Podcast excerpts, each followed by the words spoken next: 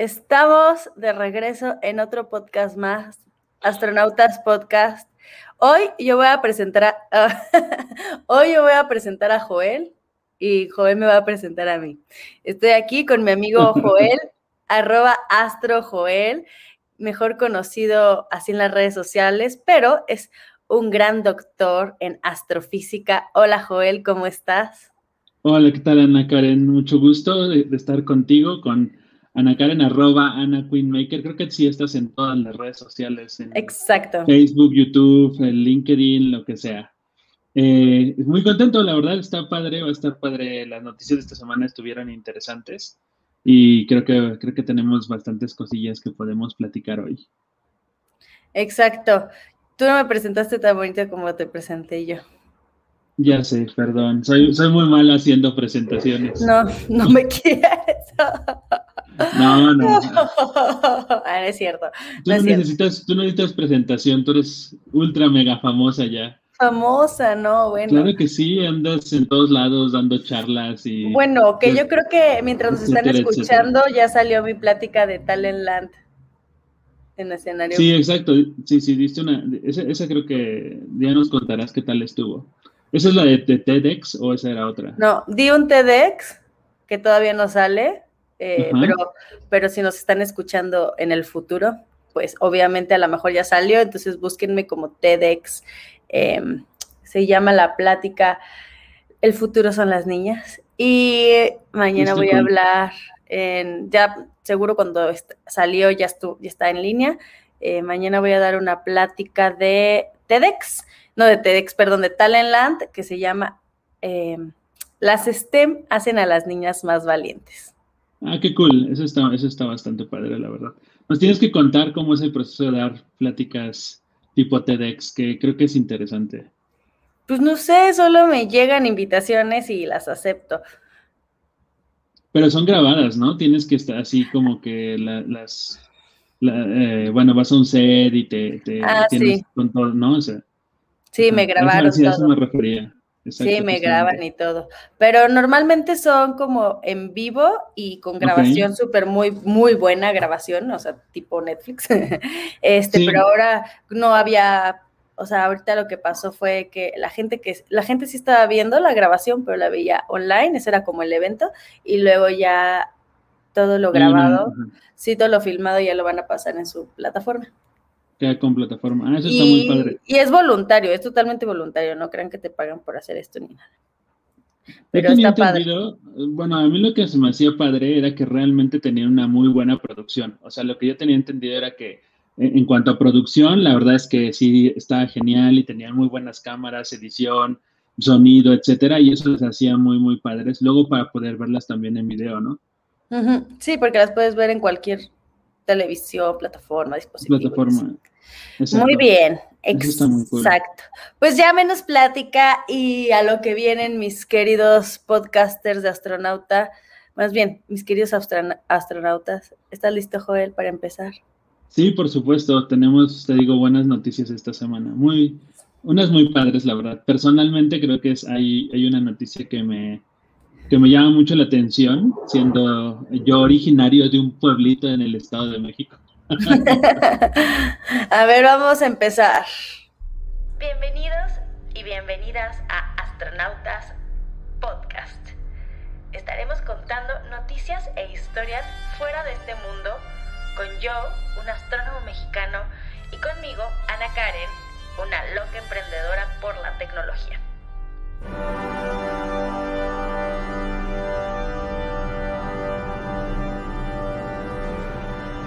En este podcast te hablaremos de las novedades que hay en el mundo del espacio, de la astronáutica y por supuesto de la ciencia y la tecnología. Y quién sabe qué otras más cosas de las que nos gusta platicar. Comenzamos.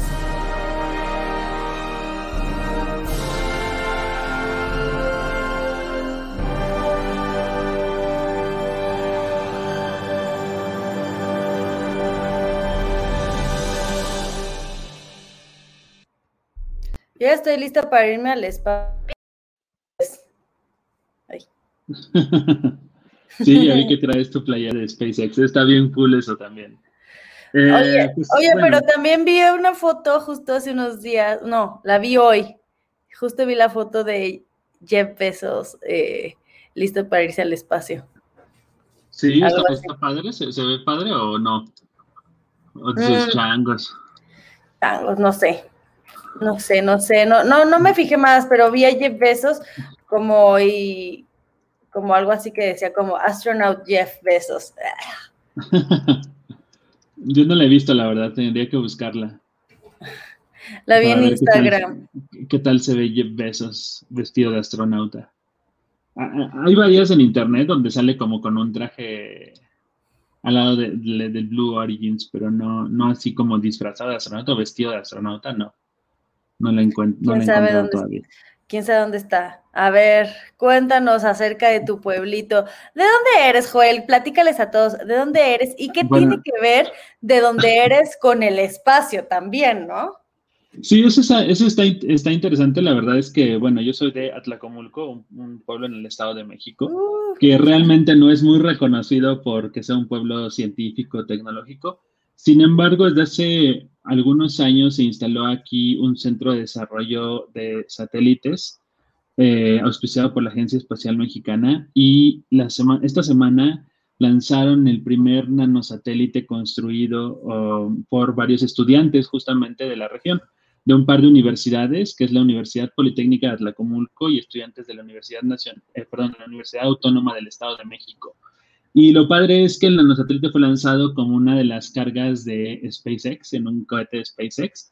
Entonces está muy, muy padre eso. La verdad es que es bastante interesante que además haya sido desarrollado por estudiantes. Eso se me hace muy padre, ¿no? tener la posibilidad de estar, de estar trabajando en un proyecto así. Y creo que algún día deberíamos darnos una, una vuelta por las instalaciones aquí del centro de desarrollo para ver si nos dan oportunidad de ver que todo hacen y que, tanto están. Eh, pues dime y, lo ponemos en mi canal. Sí, sí eh, creo que estaría, estaría interesante.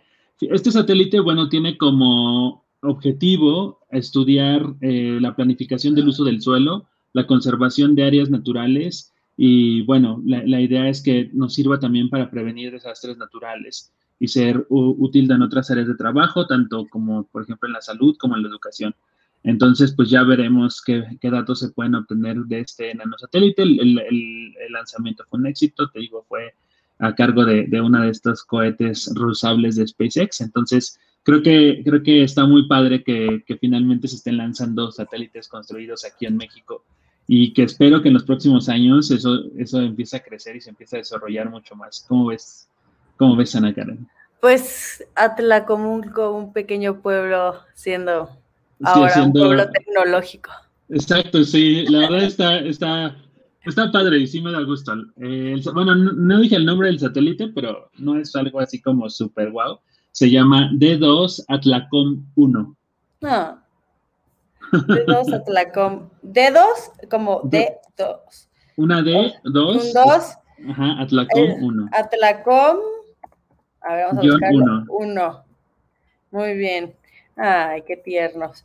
Pues, pues mi internet está muy lento como para encontrarlo, pero qué bueno que se haya hecho esto, ¿no? Sí, la verdad es que, eh, te digo, lo, que a mí se me hace muy padre de todo es que haya sido desarrollado por estudiantes de ingeniería, de las universidades. Obviamente recibieron apoyo de, de la NASA, porque además esto fue lanzado desde Cabo Cañaveral pero pues lo interesante es que justamente se desarrollen ese tipo de habilidades tecnológicas y las carreras estén, obviamente. Pues está perfecto eh, que sean apoyados, así es lo que, como debe de ser, que los científicos los apoyen, las agencias espaciales, ¿no?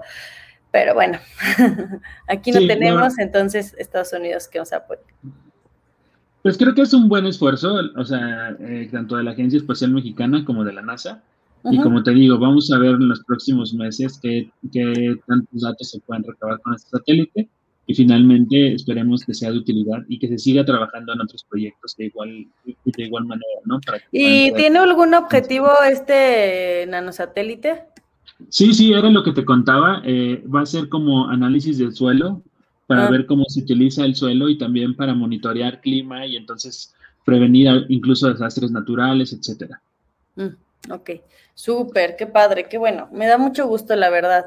Este, pues nada, dice que, a ver, estaba leyendo un poco acerca de esto. Em, dice, el CEO de Nanoavionics, Brent Abbott, aseguró que se acelerará la colaboración entre continentes en pro de la educación y de diversos beneficios sociales globales.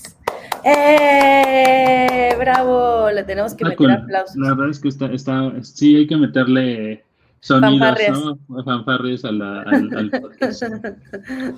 Muy bien. ¿Qué más? ¿Qué más? ¿Qué más? Pues esta semana, ah, bueno, esta, esta fue como la nota inspiradora. Luego, si quieres, eh, hablamos de la nota un poco chusca. Y es que esta semana también salió, no sé, no sé si recuerdan ustedes que hace en algunos podcasts habíamos hablado sobre estos perros robóticos que, que los creó esta compañía que se llama Boston Dynamics, que son eh, pues una especie de cuadrúpedos que están bastante bien articulados y que además eh, son de los más avanzados que hay actualmente para, pues, para hacer tareas de monitoreo, para hacer tareas de inspección, etcétera, incluso que podrían ayudar en, desastres naturales o en terremotos y demás, ¿no?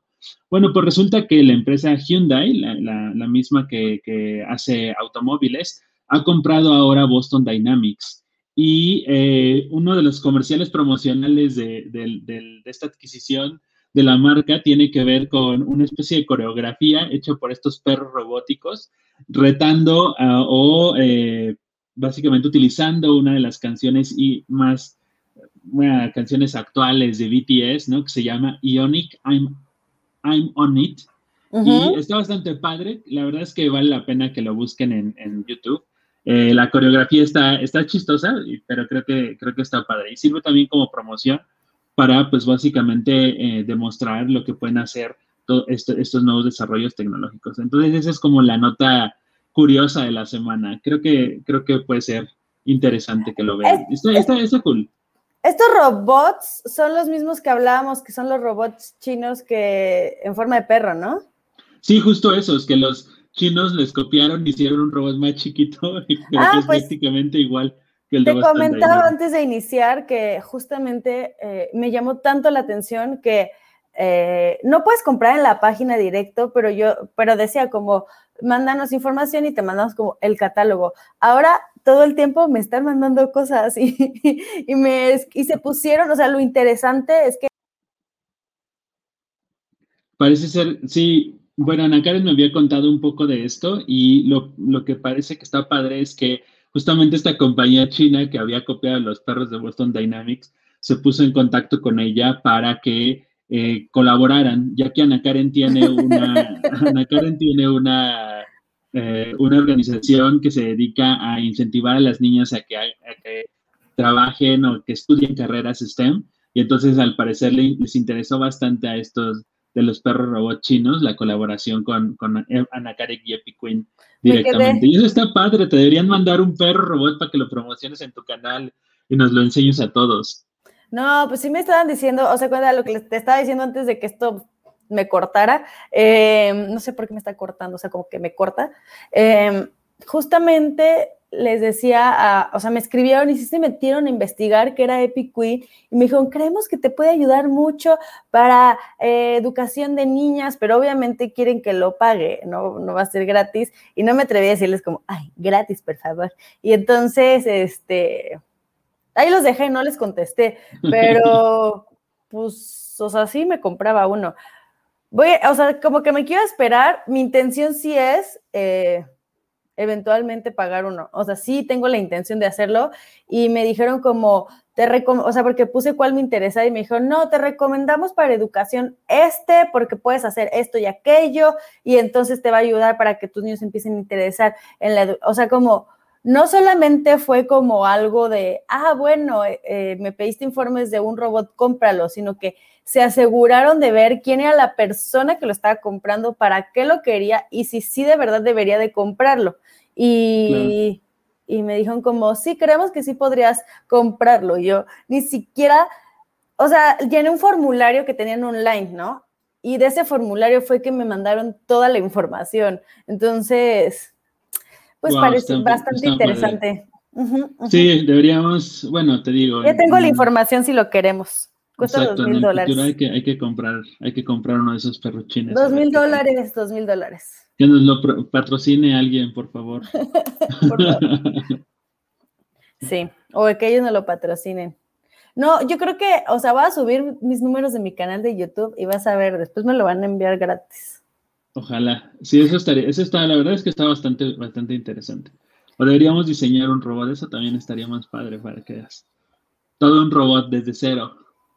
Yo sería la más feliz en hacer, en hacer mi propia marca de robótica. Sí, sí te creo. Eres fanática de los robots. Tienes, tienes millones de robots. No sé por qué me gustan tanto. Y no, y no solamente es de que los tengo, o sea, sí. Digo, tampoco, es que son más para programarse, o sea, no son tanto.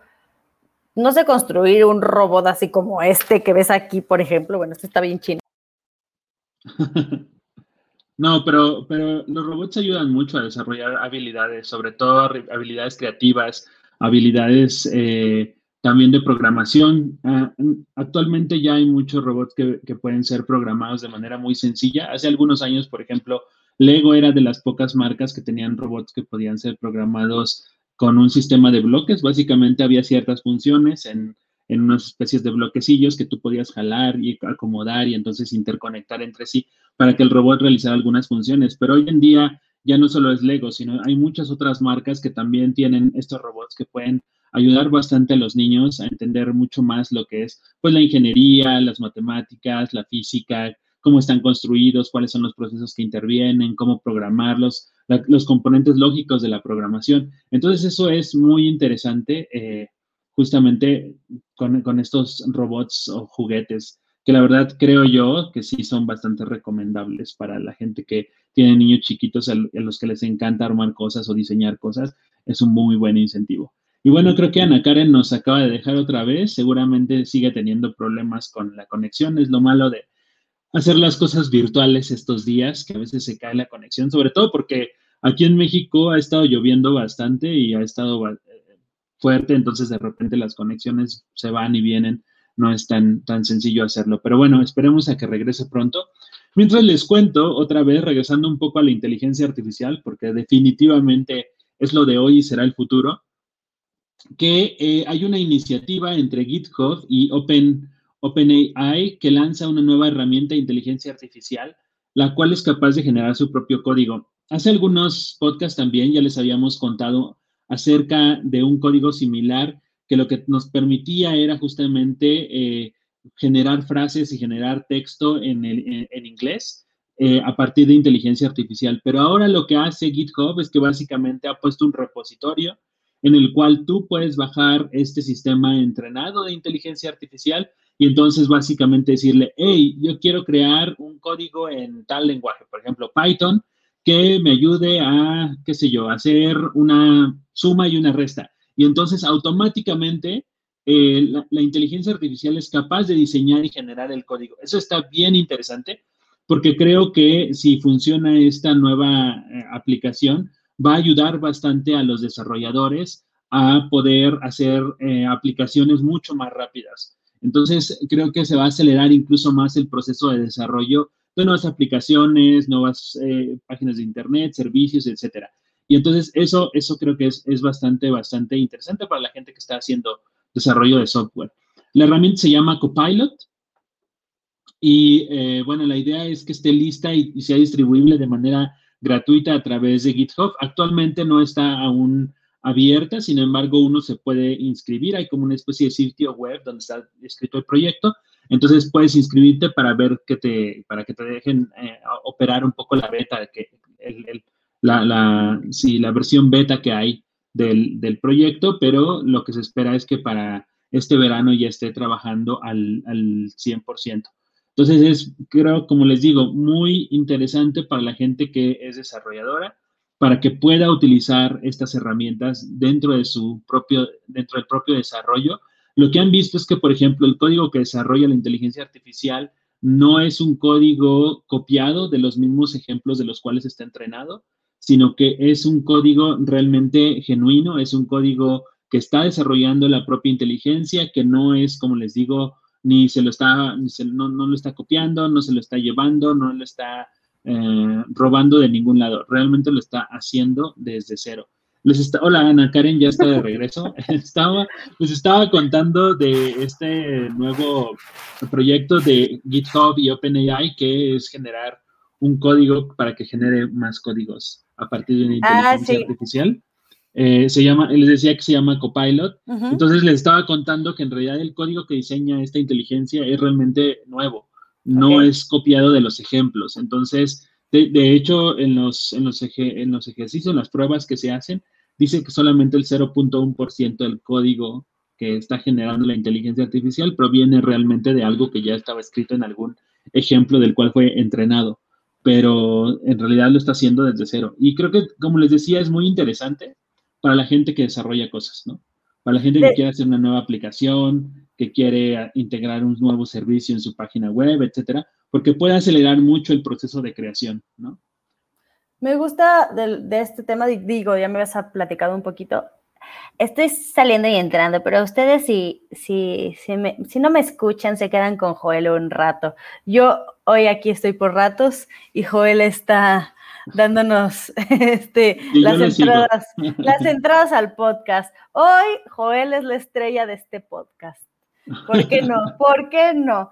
¿Por qué no? Exactamente. Oye, yo, pero justamente eh, ya había escuchado que iba a pasar esto, o sea, había sido predicho por toda esta gente futurista como Yuval Noah Ansari o Oppenheimer en sus libros de Crear o Morir y en el libro de Yuval Noah Ansari, el de 21 lecciones para el siglo XXI, justamente habla de algo súper importante que es la programación. O sea, se dice mucho, y yo soy de esas personas que lo dicen mucho, que la programación es el lenguaje del futuro, sino es que el presente, ¿no? Y que pues aprender a programar es como nuestro...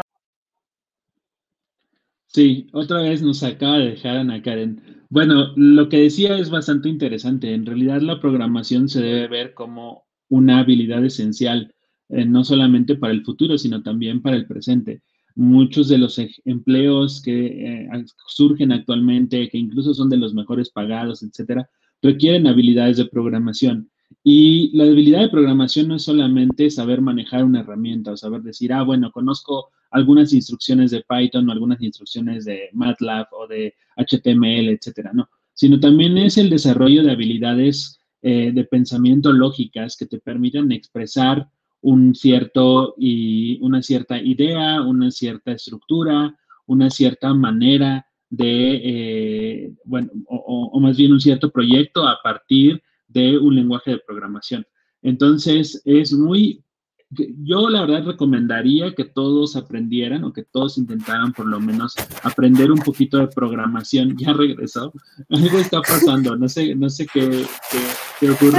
No, sé qué está pasando con mi plataforma. Se me está cerrando y abriendo. Y obviamente, como cada quien está en, nuestra, en su casa, entonces pues nos tenemos que hablar por medio de una plataforma de streaming y se nos y a veces pasan cosas con el internet. Yo creo que alguien no quiere que hablemos de esto. Yo a hablar de esto y no es como que se me va el internet, no. O sea, se me cierra todo de la nada, como si me hubieran hackeado. Yo creo que ya se metieron aquí a cerrarme todo esto. ¿Tendrás un virusillo en tu computadora, tal vez? Oye, nunca hemos hablado de ciberseguridad y ese es un tema bien interesante ahora que lo dices. Bueno, ya, mira, cierro rápido lo, que decía, que es muy interesante esto de la programación, que yo sí recomiendo que las personas aprendan a programar, aunque sea el lenguaje que ellos quieran, pero que tengan, que intenten desarrollar un poco estas habilidades lógicas que intervienen en el proceso de programación, porque de verdad es esencial para el presente y para el futuro. Los trabajos del futuro no van a, o sea, todos, absolutamente todos en algún momento van a pasar por algo de programación, sea de una manera o de otra. Entonces eso, es, eso es bien padre. Pero el punto al que quería llegar era lo que decía Yuval Noah Ansari, es justamente que sí, ok, está muy bien aprender a programar, pero eventualmente las máquinas van a poder hacerlo más rápido y mejor. Entonces, mm, no sé, sí, sí tenemos que aprender porque es un lenguaje y yo creo que tenemos que entenderlo, pero siento que eventualmente las máquinas lo van a, hacer, lo van a poder hacer más rápido que nosotros. Seguro que sí, pero, o sea, tener la habilidad como de entenderlo y saber por dónde va. También va, o sea, antes de que las máquinas aprendan a hacer todo por nosotros, Realmente creo que vamos a pasar por un proceso de prueba y error, ¿no? En el que vamos a ir refinando cosas, este, ajustando nuestros propios algoritmos de inteligencia artificial, etcétera. Entonces, para eso lo vamos a necesitar, ¿no? De, una, de una forma o de, otra. Y bueno, pues ya, entonces te decía que valdría la pena hablar un día de ciberseguridad y de eh, básicamente protección de datos. Creo que es un tema bien interesante, sobre todo eh, porque pues vivimos en un país, ¿verdad? En el que no es a veces muy seguro dar tus datos a una compañía, al gobierno, a qué sé yo. Entonces, eh, creo, que, creo que deberíamos a lo mejor dar algunos tips para que la gente pues cuidara un poco su información, porque a veces pasa esto de que te hackean o te roban eh, tu información personal, te pueden clonar incluso tu propia eh, identidad, O, o, robarte, pues no sé, dinero del banco a través de una tarjeta de crédito en un fraude, cosas así. Y eh, pues la verdad es que sí debemos estar cada vez más atentos a eso, porque nuestra identidad digital hoy en día es, es una extensión de nuestra identidad física, ya no son cosas separadas o ya no es como, ah, es un juego que está ahí en una computadora, no, realmente vivimos ya en los dos mundos de manera integral, creo yo. Exacto, pero creo que, o sea, también hablar con expertos acerca del tema, porque de repente están saliendo muchas preguntas de, o sea, no solamente es como decir ciberseguridad en general, sino es todo, o sea, desde decir, o sea, desde decir, a ver, tu aplicación del banco hoy en México, hoy en día ya te está pidiendo que aceptes la geolocalización, ¿no? Y si no la aceptas, no puedes usarla. O sea, ¿qué significa eso? De como todas esas pequeñas cositas, ¿qué significan y por qué está pasando, ¿no? Y, para algunas cosas hay, hay respuestas, para otras todavía no se ponen de acuerdo. Y sabes también que, qué otras cosas puede ser interesante tocar eh, sobre la ética, la ética detrás de estos temas y también detrás de lo que viene en el futuro con la inteligencia artificial, de nuevo. Sí, justo, justo eso. Eh, ahorita que dices eso de la geolocalización de los bancos, es una, Fíjate que, esa parte en particular es, es interesante porque lo que la idea detrás de todo ese desarrollo es que uses la geolocalización de tu celular para que no puedan cometer un fraude. Entonces, te dicen, eh, si, si, tú tienes perdida tu geolocalización y nos das las coordenadas del GPS de dónde está tu celular, entonces si alguien clonó de alguna forma tu tarjeta e intenta entrar a la aplicación desde otro lado, en otro celular, por ejemplo, pues no va a coincidir con las que tú tienes. Y al no coincidir, entonces podemos distinguir si es un fraude o no es un fraude, ¿no? Por ejemplo. Pero pues igual, al, al, tú al tú estar mandando tu geolocalización, también estás dándole al banco información de dónde estás en ese momento. Entonces, si estoy en mi casa, estoy en un cajero, voy en la carretera, y eso pues finalmente llega a, eso llega a otros humanos y estos otros humanos pues pues que no sean tan éticos y lo usen para otros para otros fines, ¿no? O los mismos, o los mismos eh, comerciales que te salen en todos lados. O sea, a veces es increíble, yo ni siquiera busco cosas en mi navegador y ya me está lanzando un, comercial el Instagram, me está lanzando un comercial Facebook. O sea, de alguna u otra manera lo, lo, lo, lo escucha o qué sé yo, como demonios le Claro que nos escucha. como está cañón, eso está horrible. Véanse la película de las redes sociales en Netflix. Digo, está, está, basicona, pero creo que es una buena forma de acercarnos a, al, al, ¿cómo se llama? Al saber qué está pasando y quién nos escucha detrás de estas redes, ¿no? Y, o como por ejemplo el otro día, después de hacer este podcast, me salió un anuncio de justamente de una, eh, de una plataforma de inteligencia artificial que te ayuda a hacer tus anuncios sin necesidad de escribir. Haz de cuenta, le subes creo que la imagen y ya te escribe el texto automáticamente.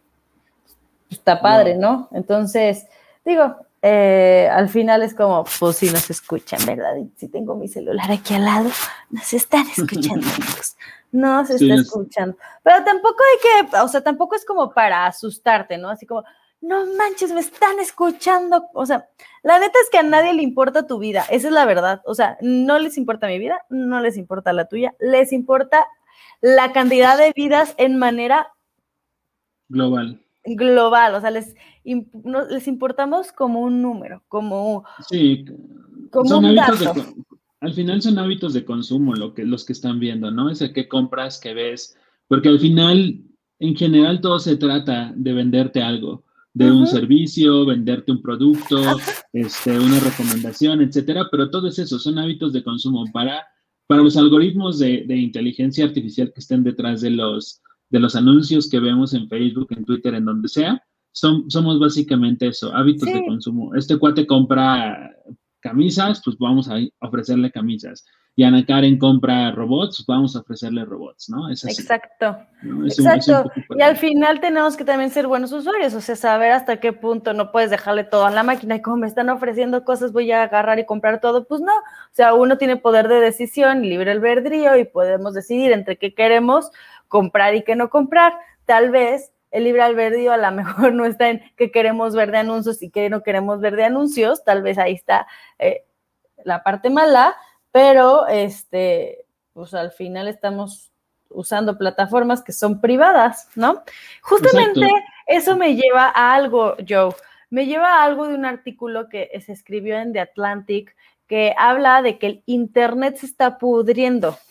Dice que, pues al final, el, el Internet, este, el pegamento que mantiene unido el conocimiento de la, de la humanidad, o sea, el Internet, se está deshaciendo al hacer que el almacenamiento y la organización de la información sea responsabilidad de todos, pero al final no es de nadie, ¿no? Nadie. El Internet y la web podrían crecer expandiendo el acceso sin precedentes, al mismo tiempo que todos y cada uno de ellos son frágiles en lugar de robustos en muchos casos en los que dependemos muchísimo de ellos, ¿no? O sea, dependemos, o sea, a mí si se me cae en este momento mi Google Drive, me muero, o sea, no sabría qué hacer sin todo lo que tengo ahí, ¿sabes? Entonces, pues no, sé, es como... Sí, eh, eh, se vuelve muy frágil, pero la información es uno de los grandes problemas. Al final, eh, la idea es que la, la información se democratice y que todos tengamos acceso al conocimiento, ¿no? Porque creo que eso es lo más importante. Pero tener acceso al conocimiento no significa que te vuelvas un experto en todo lo que leas o en todo lo que investigues. En realidad también debemos pasar por un proceso de desarrollo crítico, de habilidades de pensamiento críticas, para justamente poder determinar cuáles de esas cosas que leemos son cosas eh, verdaderas, cuáles son falsas, cuáles son fake news y sobre todo como que de cierta manera juzgar el tipo de conocimiento o de información que estamos recibiendo. Porque esto es frágil. Cualquier, cualquier persona puede poner cualquier cosa en Internet y no pasa nada o, no pasa en general nada, ¿no? Eh, eh, tendría que ser algo muy grave para que entonces se tomaran ciertas acciones y además ni siquiera está claro cómo es que los gobiernos juzgan muchas veces las notas que se publican en Internet y cómo se pueden, qué sé yo, resolver muchos de los conflictos que se generan dentro, de, dentro del Internet. Entonces, yo sí estoy de acuerdo con el artículo, o sea, sí es frágil, sí se está, lo que, lo que pasa es que simplemente nadie tiene la responsabilidad de nada. Todos, todos somos dueños del Internet de una u otra manera, ¿no? Sin embargo, es, está justamente en nosotros el, que no se termine de pudrir, el que la información que esté ahí no sea frágil, no sea eh, como efímera, no es como que se desaparezca de un momento a otro, sino que realmente perdure, que realmente sea consistente, que sea, que sea real, ¿no? Que sea comprobable, que sea verificable, etcétera. Pero eso depende de las sociedades que lo están usando, ¿no? Al final de cuentas, pues el Internet es simplemente una herramienta, ¿no? Si nosotros queremos meter fake news ahí a cada rato, pues esa es bronca de nosotros. Exacto, pues sí, al final eh, también lo que dice esta, esta publicación de la que está hablando es que pues al final está interesante porque dice como Internet a diferencia de muchas otras empresas fue diseñado para permitir que cualquier dispositivo en cualquier lugar se pues interopere con cualquier otro dispositivo, permitiendo que cualquier proveedor pueda traer cualquier capacidad de red que tenga y y debido a que los creadores de la red no tenían la intención de monetizar y mucho menos de monopolizar La clave era que los usuarios de la red proporcionaran contenido deseable de forma natural. Y pues básicamente que eh, el Internet está ahorita siendo algo mucho más grande que lo que se pensó que iba a llegar a ser.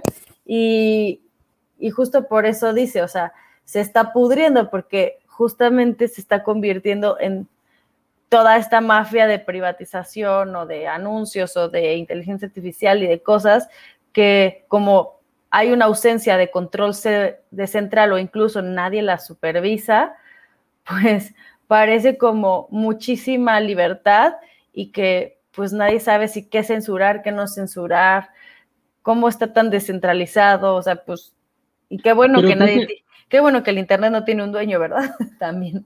Pero creo que eso es lo padre del Internet. O sea, lo padre del Internet es que no hay un dueño, sino que realmente es nuestra responsabilidad como usuarios. Nosotros somos los que debemos ponerle justo un, como un límite a la libertad absoluta de hacer lo que quieras en el Internet, ¿no? y, es, y justamente de decidir entre qué contenido es el importante, qué contenido es el necesario, qué contenido sirve para la humanidad, ¿no? O sea, por ejemplo, Wikipedia o algo así, contra cosas que a lo mejor son efímeras, son temporales, son eh, mentirosas o no son reales, etcétera. Entonces, eso es lo padre, porque finalmente ahí estás tú evaluando la capacidad crítica de la sociedad que lo está usando. O sea, si las sociedades dicen, ¿sabes qué? A mí no me importa, yo quiero ver memes todo el día, o yo me quiero creer cualquier noticia que yo vea en Internet, pues finalmente eso te habla un poco de la madurez tecnológica y también democrática que tiene una sociedad. Y, eh, o sea, yo sí creo que, está en nuestras manos, es nuestra responsabilidad. No debería, el Internet creo que no debería nunca ser de nadie, no, perdón, nunca ser de una sola persona, y sí debería ser siempre de todos, y que está justo en nosotros el que, el que no se pudra, y el que siga siendo una herramienta útil, o el que de plano se vaya a la goma y entonces solamente veamos anuncios y monetización y cosas de ese tipo, ¿no? que sea un mundo mejor. Pues sí, en, parte sí, o sea, yo, yo, sí creo que es una de las herramientas que tenemos para generar un mundo mejor. pero bueno, también tiene muchos peligros, como te digo, dependerá de nuestra madurez como sociedades lo que podamos alcanzar con, con, esta, con la herramienta, ¿no? Sí, claro, y cómo podemos utilizarlo hasta para crear videos, hasta como... Es que, a ver, o sea, hasta para crear un video en YouTube es importante saber qué, qué contenido vas a hablar y qué vas a decir y, y que seamos como, o sea, que empezamos a utilizar estas redes más inteligentemente o Twitter. ¿Cómo vas a escribir un tweet? Siempre va a ser hate, siempre va a ser odio, que es lo que nos está dando mucho, ¿no? Las redes y Twitter sobre todo, odio, odio, odio, ¿no? O, o YouTube van a ser cosas de tonterías o van a ser cosas más inteligentes. Digo, también hay un mundo diverso y todos queremos ver diferentes cosas, pero creo que sí, sí hay un poquito más de responsabilidad ahí, ¿no? Tampoco tenemos que ser perfeccionistas y decir, a ver, este, no tenemos que tener una sociedad perfecta porque eso no va a pasar, pero cómo, cómo no dejar que se pudra nuestro internet.